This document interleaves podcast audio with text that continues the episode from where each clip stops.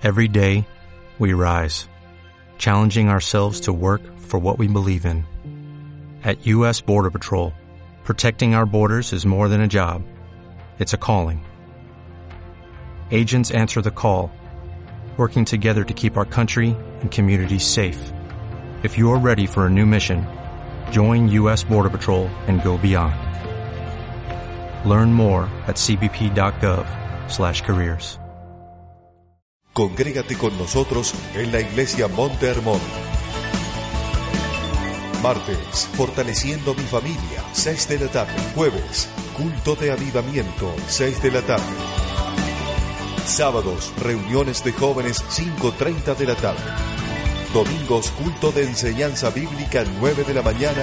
Culto evangelístico, 4 de la tarde. Estamos ubicados en la colonia Santa Julia. Contamos con amplios parqueos. Iglesia Monte Hermón, tu hogar espiritual. Que Dios les bendiga a todos, hermanos. Qué delicioso que Dios manda su lluvia. ¿Cuánto le dan gracias al Señor? Qué bueno, es cierto, a algunos les asustan mucho los truenos, pero, pero la Escritura nos dice que Él envía su lluvia sobre buenos y sobre malos. Y gracias a Dios porque no mira a quién y Él deja caer su bendición sobre todos los seres humanos y tanto usted y yo somos depositarios de esa hermosa bendición de nuestro Dios. Y más aún durante este mes en el que se nos ha bendecido y se nos sigue bendiciendo aún más con la meditación y la reflexión de diferentes temas en torno a la familia. Y creo todos siendo lo suficientemente pensantes, podemos razonar y entender el objetivo del tema. Y creo sin excepción alguna todos estaremos interesados en conocer e indagar. Y como ya lo explicaba nuestro pastor, no solo indagar sobre las amenazas, sino también cómo enfrentarlas. Y a manera, antes de empezar el mensaje, ¿qué es una amenaza?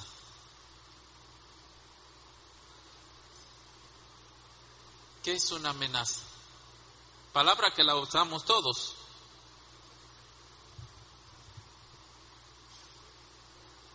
Piense por un momento, ¿qué es una amenaza? Es todo aquello, sea cosa, persona, objeto, que puede en algún momento ser riesgo o causar daño. Ojo, que puede, y es ahí donde nosotros requerimos el uso de nuestro, uno, raciocinio, que es nuestra mente, dos, nuestros sentimientos, y tres, nuestras voluntades. Y todo ello, aunado con la palabra de Dios, podemos tomar la mejor decisión qué hacer y cómo enfrentar tales amenazas. Quiero invitarle a que abra su Biblia en el libro de Daniel, capítulo 12. Dije Daniel capítulo 12 y vamos a leer el versículo 4. De igual manera, abra su Biblia en Eclesiastés capítulo 3 y vamos a leer solo el versículo 1. Daniel 12, 4. La escritura dice de la siguiente manera, pero tú, Daniel, cierra las palabras y sella el libro hasta el tiempo del fin. Muchos correrán de aquí para allá y la ciencia se aumentará. Eclesiastés capítulo 3, versículo 1. Todo tiene su tiempo y todo lo que se quiere debajo del cielo tiene su hora. Pueden sentarse. Vamos a meditar en el Tema amenazas de las redes sociales. Ojalá no se le vaya el gozo con solo ver el tema y diga ya nos cayó a todos. Creo cuando nosotros pensamos en las redes sociales, rápido se nos alumbra el foco y pensamos en Facebook, Twitter, WhatsApp, ¿qué más? ¿Cuál otra? Ayúdenme. ¿Cuál? Bueno, no alcanzo a ir. Creo que pueden saber más, más que yo. Y hay tantas redes sociales al gusto de cada quien. Y esto no es nuevo. Y este término no viene con el advenimiento del Internet.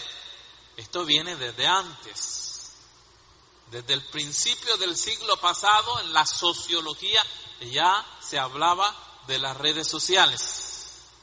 Ya se pensaba, ya se, se utilizaba el término y eso se atribuía a la interrelación que se podía alcanzar con los diferentes seres humanos a fin de, teniendo un, objetivo común, alcanzar una mayor interacción. Ahora, con el advenimiento del Internet,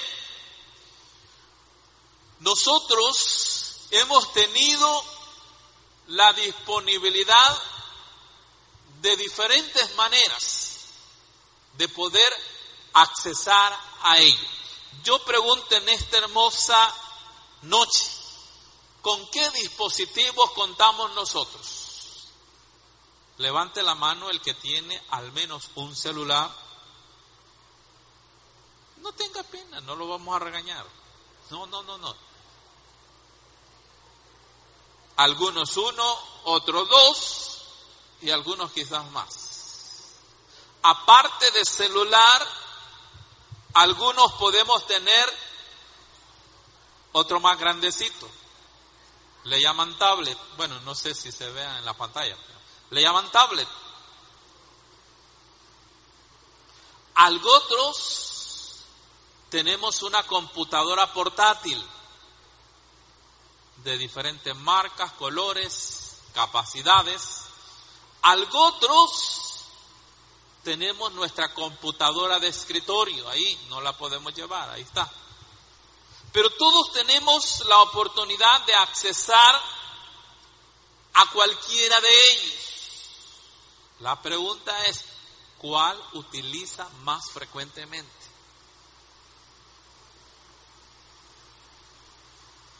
La computadora de escritorio, la portátil, la tablet, el celular.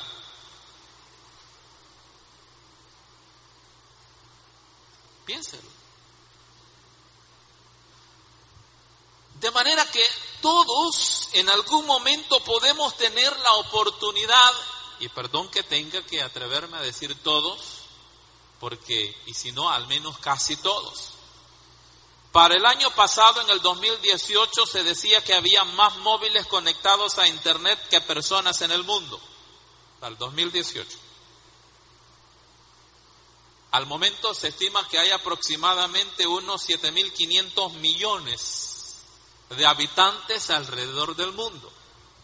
Y para este año 2019 se puede tener la certeza que al menos 4.500 millones de habitantes, ojo, no de aparatos, de habitantes en el mundo pueden tener acceso a Internet.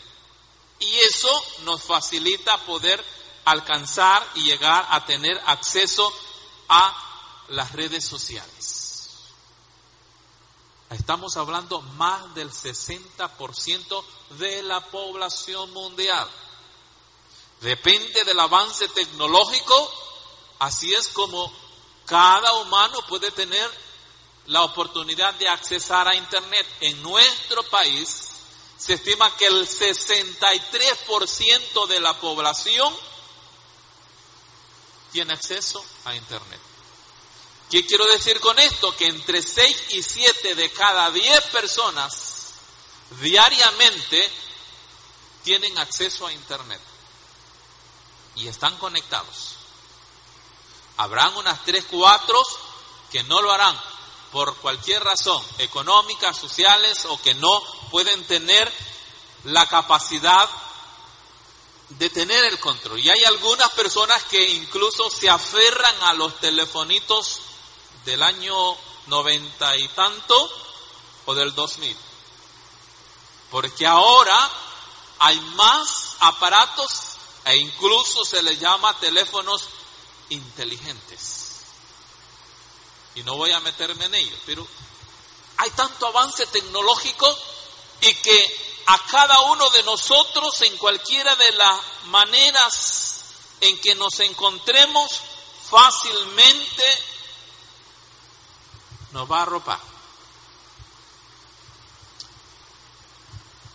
Los hermanos que nacimos antes de 1990, 80, 70, ¿alguna vez utilizamos algún teléfono celular para comunicarnos con los demás, para enamorar a la novia, para dar un aviso.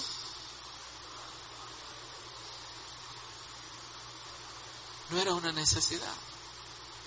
¿Alguna vez usted se preocupó al salir de la casa porque se le olvidó el celular? Ojo, y no estoy satanizando, estoy haciéndolo esto a manera de tomar conciencia, cómo esto y menciono nada más el teléfono, incluido con todo lo demás, se nos ha vuelto una necesidad.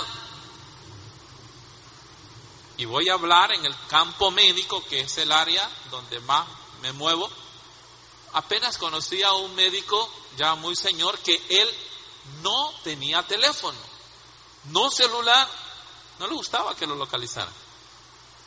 Y con y con muy buen éxito en la parte profesional. Finalmente la tecnología lo arropó y hace como unos seis meses ya tiene su teléfono inteligente. Entonces, esto nos va arropando a todos.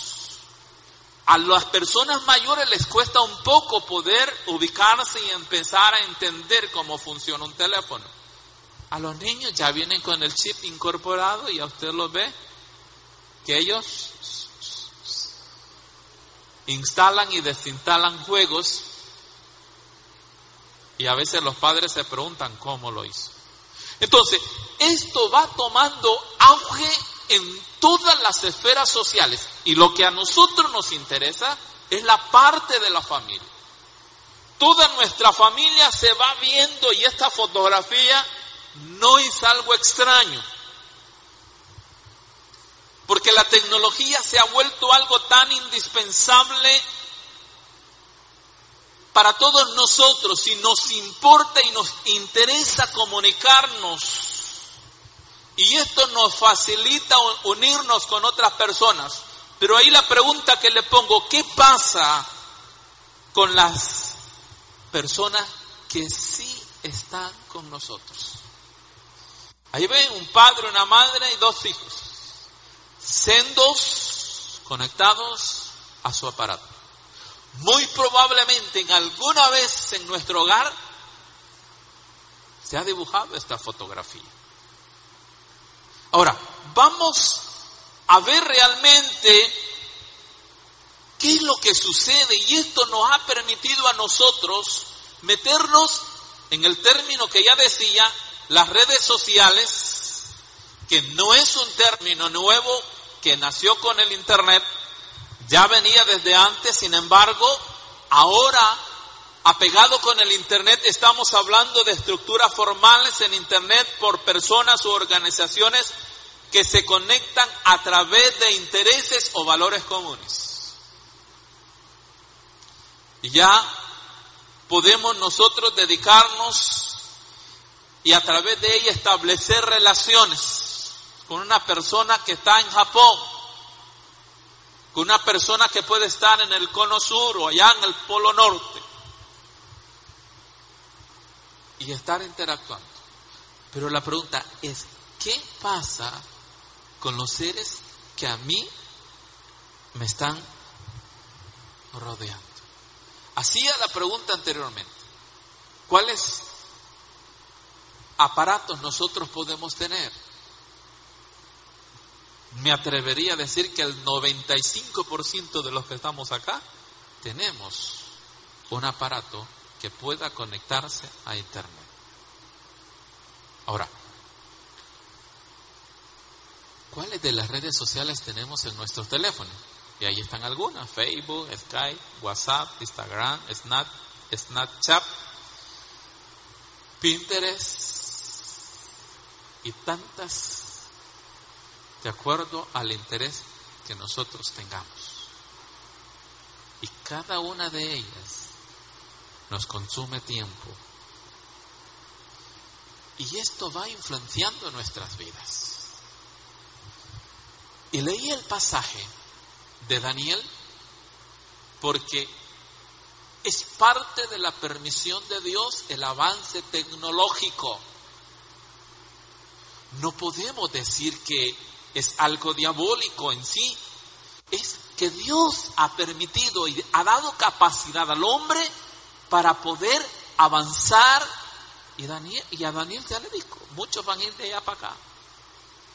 Y la ciencia se aumentará.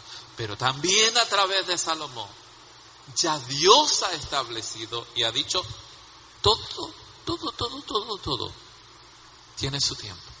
Y si nos vamos al Nuevo Testamento, el apóstol Pablo habla que todo, todo me es lícito. Sí, yo puedo, si me da la gana de comprar y tengo la capacidad de comprar el último teléfono que ha salido y lo quiero tener, está bien, no me van a poner una disciplina por ello.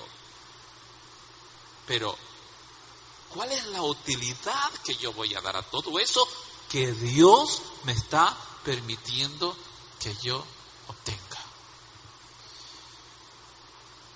Esto influencia nuestro diario vivir. Y ahí le pongo algo que puede resultar relativamente cómico. Antes las visitas pedían agua y preguntaban dónde está el baño.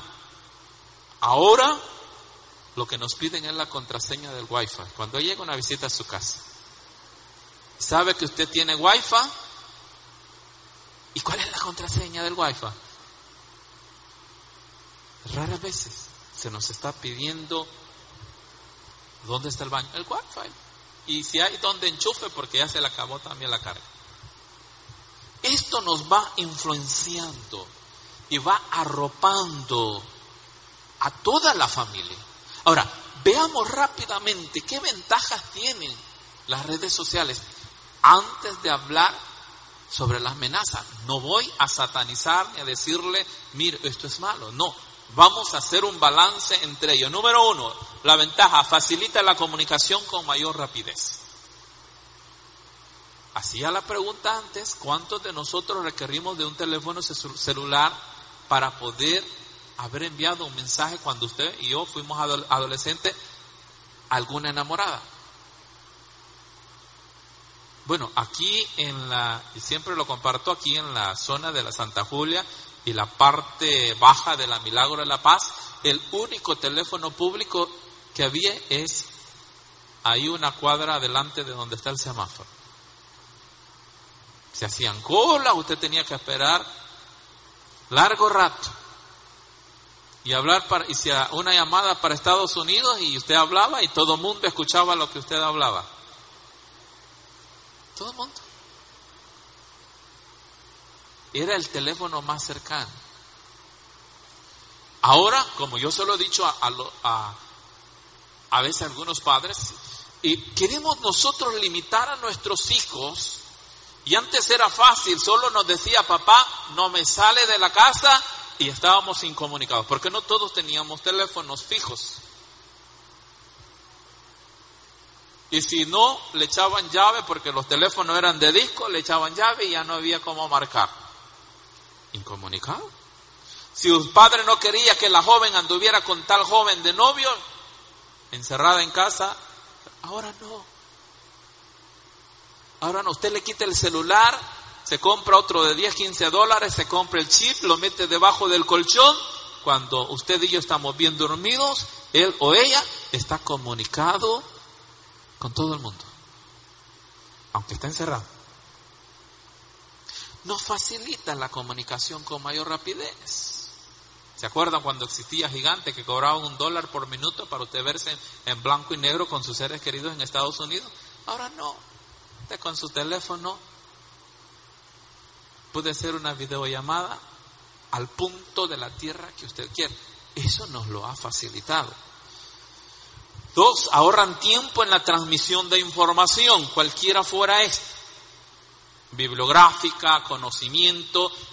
Este mismo culto, usted ve, está siendo transmitido en el mismo momento a través de Internet, de las redes sociales. Eso nos facilita, los que por una u otra razón no pudieron venir y tienen interés en participar del quehacer de la casa de Dios, se conectan y se dan cuenta al instante qué es lo que está sucediendo. Eso nos lo facilita. Tres, el intercambio de conocimiento. Y esto va un poco a la parte académica.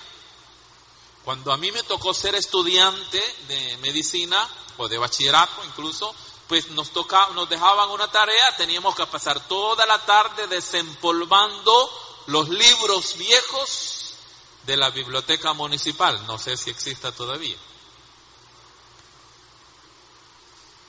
Para poder hallar un fragmentito de la tarea que ocupábamos. Ya como médico, un artículo que nos lo dejaba, perdón, como estudiante de medicina, un artículo que nos dejaban y teníamos, e incluso cuando saqué la especialidad de cirugía, me tocó desempolvar libros para poder buscar la información que se requería.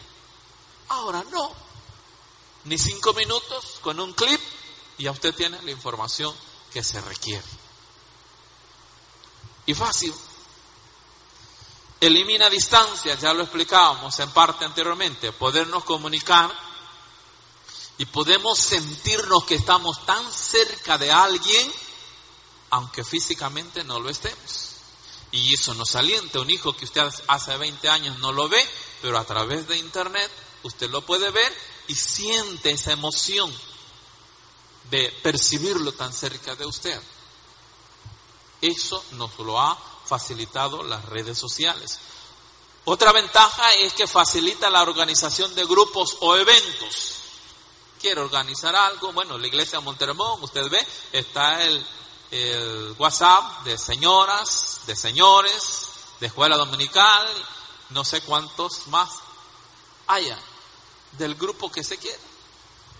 Fácilmente nos podemos organizar o quiere hacer un evento y nos unimos todos y ahí platicamos todos estando cada quien en su casa y nos ponemos de acuerdo. El levantamiento que hubo en Egipto cuando derrocaron a Mubarak, eso empezó por Facebook, hasta que se hizo una rebelión que derrocaron el régimen de él. Y así están facilitando la sociedad para poder interactuar y ponerse de acuerdo en algunas situaciones. Facilita debates sobre una temática en particular en relación con lo anterior. Algún tema eh, científico que se quiera discutir o algún tópico sobre el cual se requieren sacar algunas conclusiones, fácilmente se puede interactuar con ello y llegar a una conclusión. Eso no lo facilita las redes sociales. Porque usted lo puede hacer en el momento que pueda, a medianoche, o estando cerca o en otro país y usted no puede estar presente y ahí fácilmente puede vertir su opinión. Facilita la publicidad y ahora hay personas que no se mueven de su casa sino solo para ir a dejar el pedido. ¿Por qué? Las redes sociales le han permitido tener ese explayamiento y poder darse a conocer con un producto y ser excelentes vendedores a través de las redes sociales. Y ahí usted puede publicarse eh, sobre su sitio o de acuerdo al propósito que usted quiera. Y podemos mencionar tantas ventajas. Pero no ese es el punto medular sobre lo que entendiendo esas gran ventajas y que no las vamos a negar que son buenas. Ahora, ¿cuál es lo malo? ¿Cuál es el peligro? ¿Cuál es la amenaza que hay en ello? Y en esto quizás nos detengamos. Número uno, no se comparte la vida en un entorno social real. Y esto es lo que a nosotros nos ha embelezado. Y usted puede ver ahí un, cuatro jóvenes que en 20, 30 años atrás hubiesen estado en amena conversación, discutiendo un tema y los que tenemos más de 40 años quizás recordemos cuando al atardecer o al anochecer nos sentábamos en la acera de nuestra casa con nuestros vecinos y poder empezar a conversar y platicar sobre cualquier cosa. Y esto nos hacía a nosotros mejorar nuestras relaciones con nuestros amigos. Y no es de sorprender ahora que usted ve que si fallece un anciano, de repente viene otro montón de ancianos que ni los conocemos, porque dentro de su juventud lograron amalgamar una amistad fuerte que les une y les hace sentir. Cosa que no sucede a través de las redes sociales. Usted puede, usted tiene una forma no real de interactuar. Y podemos hablar sobre diferentes temas, contarnos y chismear, si se quiere emplear el término, pero no es algo que le va a traer una relación sólida. Y a veces se nos va y nos vamos que X artista tiene un millón de seguidores. Que X artista ya va por 2, 3, 15, 15 millones. Y hay algunos que los tienen. Los youtubers, cuando alcanzan el millón de seguidores, tienen su placa. Ganan dinero. Antes debíamos darle like, hoy no, con solo que usted le dio para ver el video, ya es dinero que usted está favoreciendo para esa persona que ha creado ese video. Y interactuamos. Y podemos decir, tengo dos mil amigos, tres mil amigos en mi red social, pero ¿cuántos de ellos pueden estar contigo en una situación de dificultad? Otro riesgo es que se nos puede volver una adicción. La mayoría de los teléfonos inteligentes hoy por hoy en el 2019 le pueden dar la estadística de cuánto tiempo usted ha pasado conectado a su teléfono. Y los que tienen iPhone, el iPhone puede programarse para decirle ya, ya, ya, ya pasó el tiempo y descanse, descanse. Esto nos puede decir la estadística. Si no, vaya esta noche a su casa y revise o busque cómo ver la estadística del uso de mi celular. Y ahí le va a decir cuánto tiempo usted pasó en WhatsApp, cuántos minutos, cuánto pasó en cualquier otra red social, cuánto pasó en YouTube. Y si tiene la Biblia instalada, cuánto tiempo la pasó leyendo. También se lo va a decir. Se nos vuelve una adicción. No podemos salir de la casa y hacemos una comparación paradójica. Y no me conteste. Si se nos olvida la Biblia para venirnos a la iglesia, ¿se regresa usted a traerla? No me conteste. Si se le olvida el celular, y pongo el mismo lugar, para venir a la iglesia, ¿se regresa usted a traerlo? No me conteste. Ya no digamos, vamos para nuestro trabajo y algunos podemos andar nuestra Biblia en nuestro carro siempre, pero si se nos olvida el teléfono, no importa que lleguemos tarde, pero hay que irlo a traer. Se nos vuelve una adicción. 30 años atrás, Nadie se moría por no cargar un teléfono celular. Nadie. Nadie. Tres.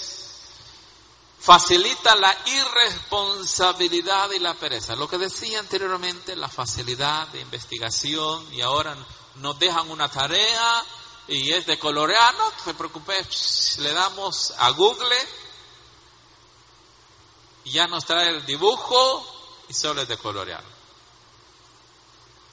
Y si nos dejan una tarea, pues solamente copiar, cortar y pegar.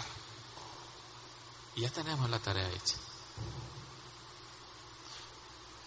Nos da comodidad y eso favorece a que haya obesidad, eso favorece al sedentarismo, eso favorece a que no tengamos interés, sino que la tecnología crece y nos va arropando, nos va arropando y nos vamos envolviendo y nos vamos envolviendo y no nos damos cuenta, como telaraña que nos va tejiendo y va siendo el que nos apodera. El ciberbullying nos encanta publicar fotografías. Si estamos comiendo, si estamos de paseo. Y cualquiera puede burlarse de nosotros. Nadie se ve a sí mismo como feo. Nadie.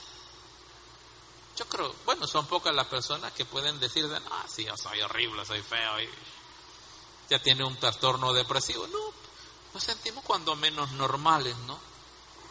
Nadie es tan guapo como la foto del Facebook, ni tan feo como la foto del DUI.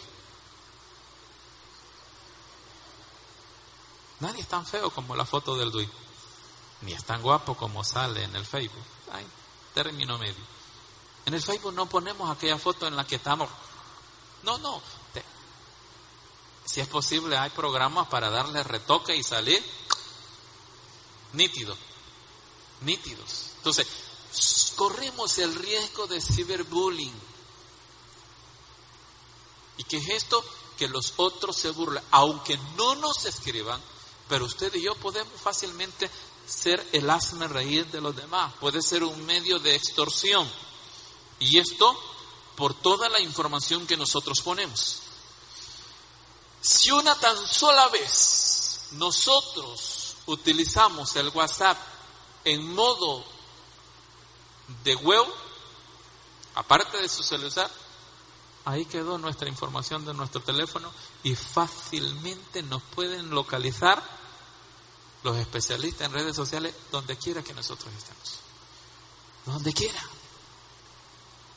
Y si no, solo muestre. Podemos saber un millón de personas reunidos y hacen una llamada. Usted puede dar un teléfono chiquitito, el nanochip, más chiquito. Pero la tecnología es suficiente que la llamada va a caer en su teléfono, en su número, no en el de los demás. Puede estar en medio de un millón de personas.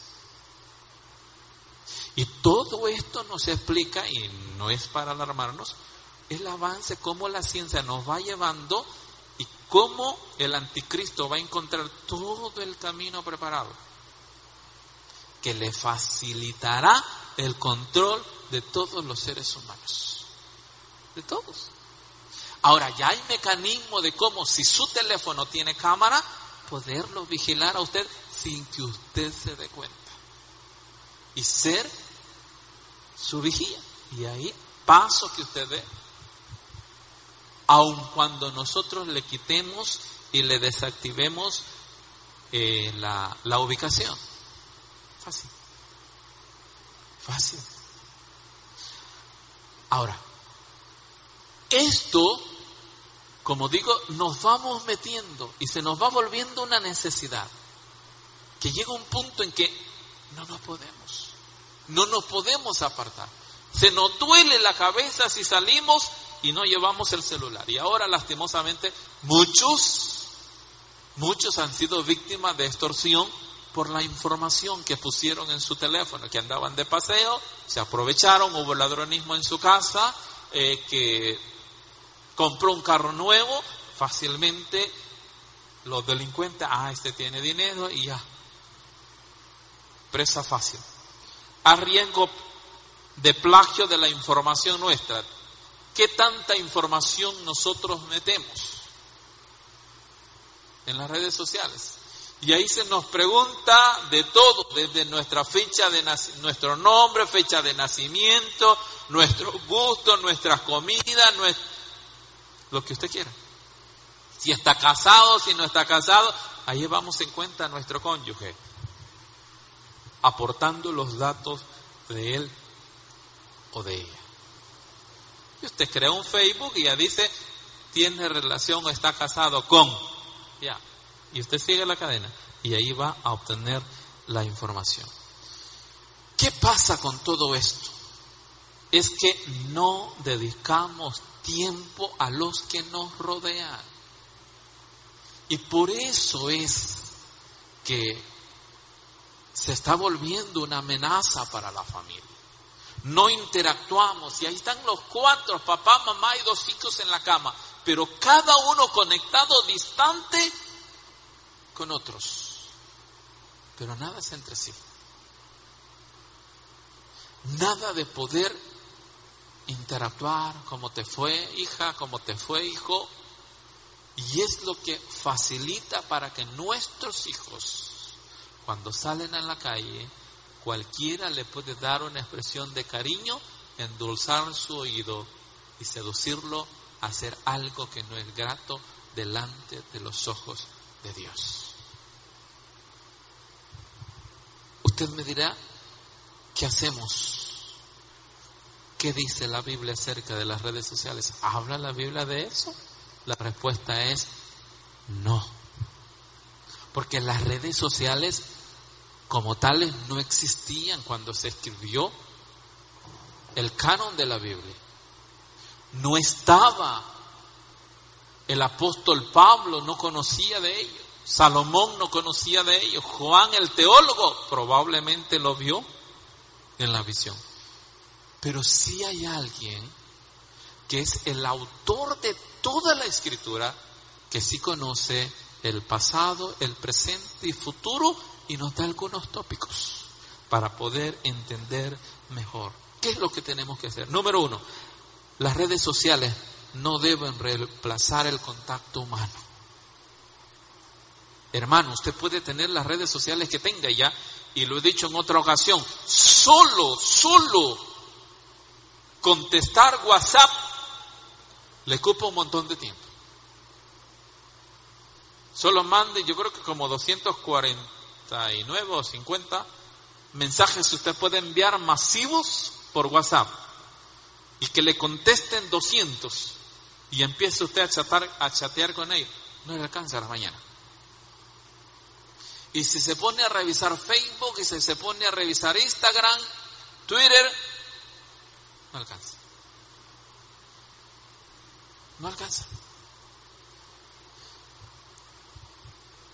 Pero a veces nos sentimos felices porque estamos interactuando. Yo tengo un amigo de Chile, tengo un amigo de Perú, tengo un amigo de, de Francia y, y podemos mencionar el país que queramos. Está bien.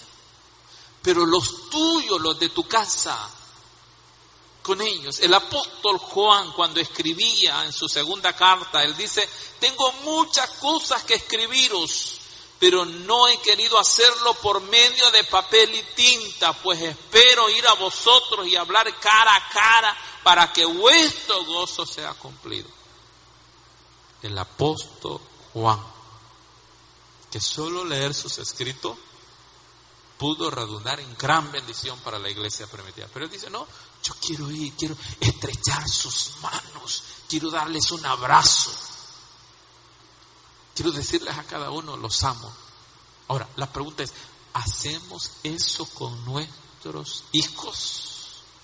¿Con su cónyuge? ¿Pasa un día sin el que usted no le diga a su esposo, a su esposa, te amo, te amo, a tu hijo, te amo? Pero sí podemos a través de las redes sociales dar miles y miles de likes. Pero nuestro hijo no le decimos, qué bonito, qué bien, qué bien que saliste bien en la escuela. No lo hacemos. Debemos de tener autocontrol. Ya hablaba de la adicción que esto puede generar. La Biblia nos enseña a tener autocontrol. El apóstol Pablo escribe a los hermanos de Éfeso, tengan cuidado, y leo la versión popular para hacerlo más digerible, tengan cuidado de cómo se comporta. Esto involucra a todos, todo lo que hacemos. Vivan como gente que piensa lo que hace y no como tontos. Aprovechen cada oportunidad que tengan de hacer el bien, porque estamos viviendo tiempos muy malos. ¿Alguien puede decir lo contrario? No podemos. Nada más que decirle al apóstol Pablo, amén. Él no vio el Facebook, pero el Espíritu Santo le iluminó para aconsejarnos a que aprovechemos bien el tiempo y que sepamos vivir con ellos. Las redes sociales te hacen perder el enfoque. La Biblia nos enseña eso. Jesucristo habló, Mateo capítulo 6, versículos 19 al 21, no guarden tesoros para ustedes aquí en la tierra donde la polilla y el, óxido los dañarán y donde los ladrones entran a robárselo. Más bien guarden tesoros para ustedes en el cielo, donde ni la polilla ni el óxido los dañarán y donde los ladrones no pueden entrar a robárselos. Pues donde esté tu tesoro, ahí estará también su corazón. ¿Cuánto recurso económico invertimos en telefonía?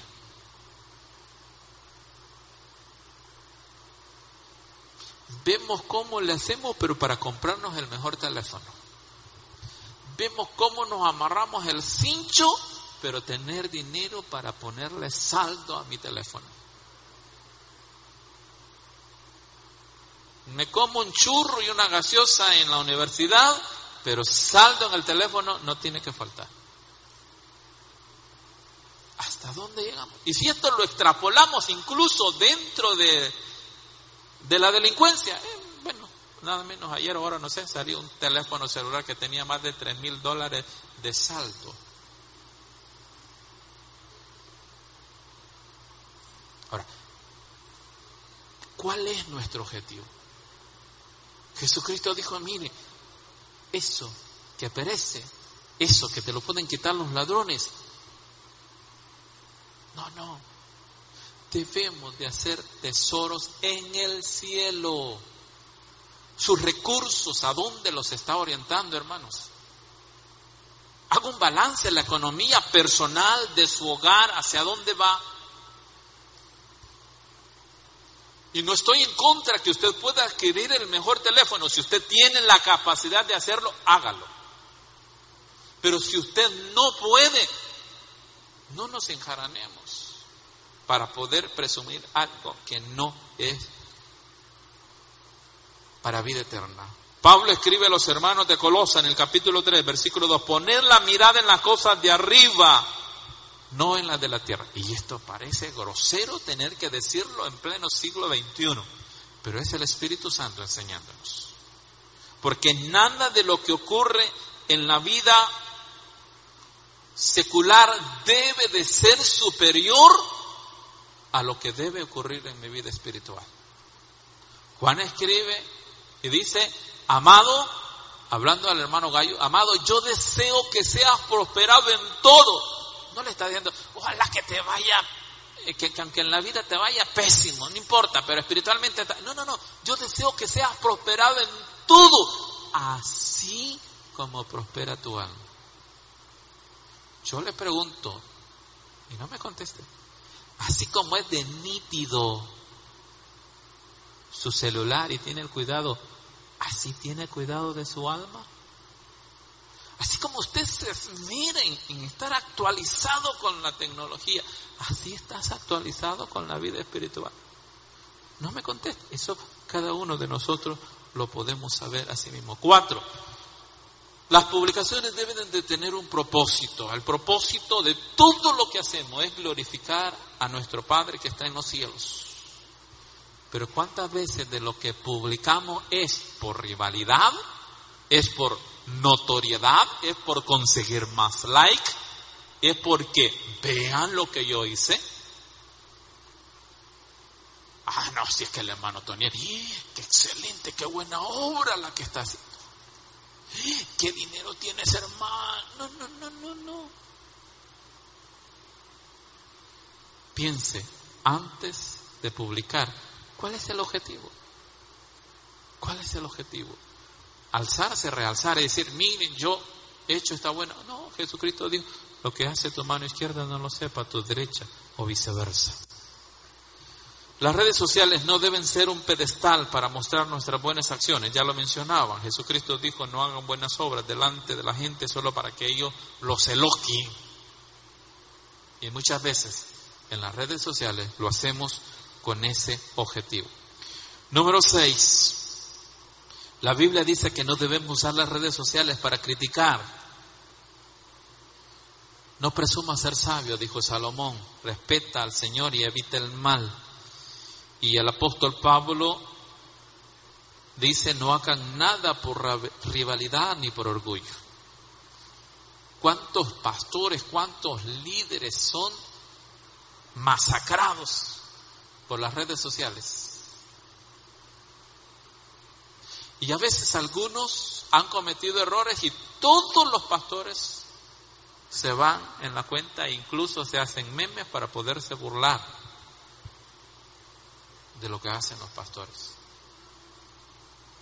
Y participamos y le damos like.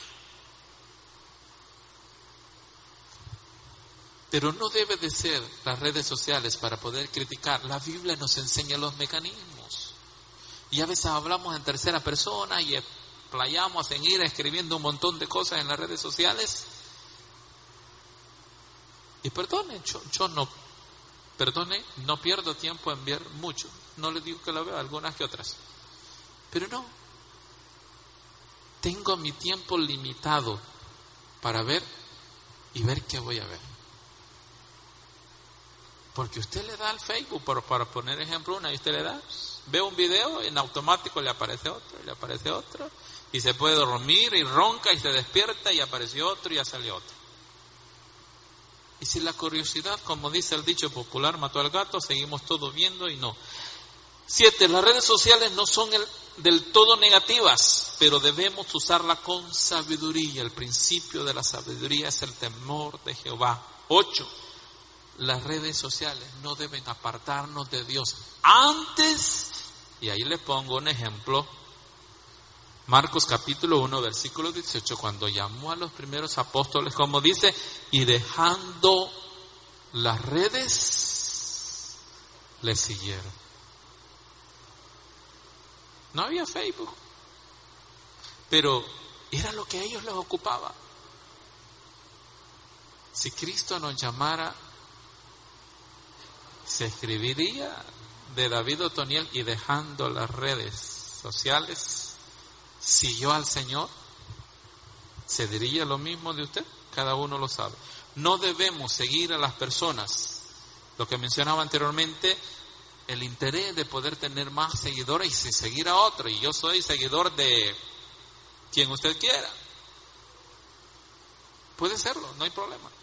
Pero Pablo dijo, sed imitadores de mí, así como yo lo soy de Cristo. Y las redes sociales nos llevan y nos arropan.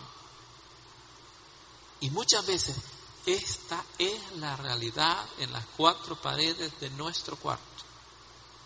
Uno de los dos, o los dos conectados y el otro esperando. Pero no hay interacción entre la pareja. ¿Qué es lo que está pasando en nuestra vida? Debemos nosotros tener el control, debemos nosotros tener el dominio sobre todo lo que está a nuestro alrededor. No todo nos conviene. Podemos decir que no merecemos todo, sí, pero no todo nos conviene. Y el tiempo pasa y los minutos pasan. Nuestros hijos crecen. Nuestro cónyuge llega a la vejez Y realmente la vida es eso que pasa mientras usted y yo estamos viendo nuestro celular. Tantos detalles bonitos que pasan en nuestros hijos. Y que está ahí, dice, y Rebeca dice, mira papá, mira papá, y yo estoy clavado en mi tablet. Y llega adolescente y no me di cuenta lo que pasó en su vida. El tiempo se va inexorable, amados. Se va inexorable y va avanzando. Pero nuestra familia ahí estará. Cuando usted y yo adolezcamos de algo, quienes van a estar ahí primero será su familia. No el millón de amigos que tenga en Francia, que tenga en Europa, y no estoy diciendo que no lo tenga, sino debemos aprender a balancear. Démosle la importancia a nuestros seres queridos. Y concluyo haciendo estas dos preguntas. ¿Cuánto está arriesgando su familia por algo virtual? Por lo que sea. Por un enamorado que usted tuvo y es casado o casada y empieza a interactuar con él o con ella. Y eso afecta a su familia. ¿Cuánto está arriesgando su familia por algo que no llena las expectativas de la eternidad? Esa respuesta la tenemos cada uno de nosotros. Que Dios nos bendiga a todos.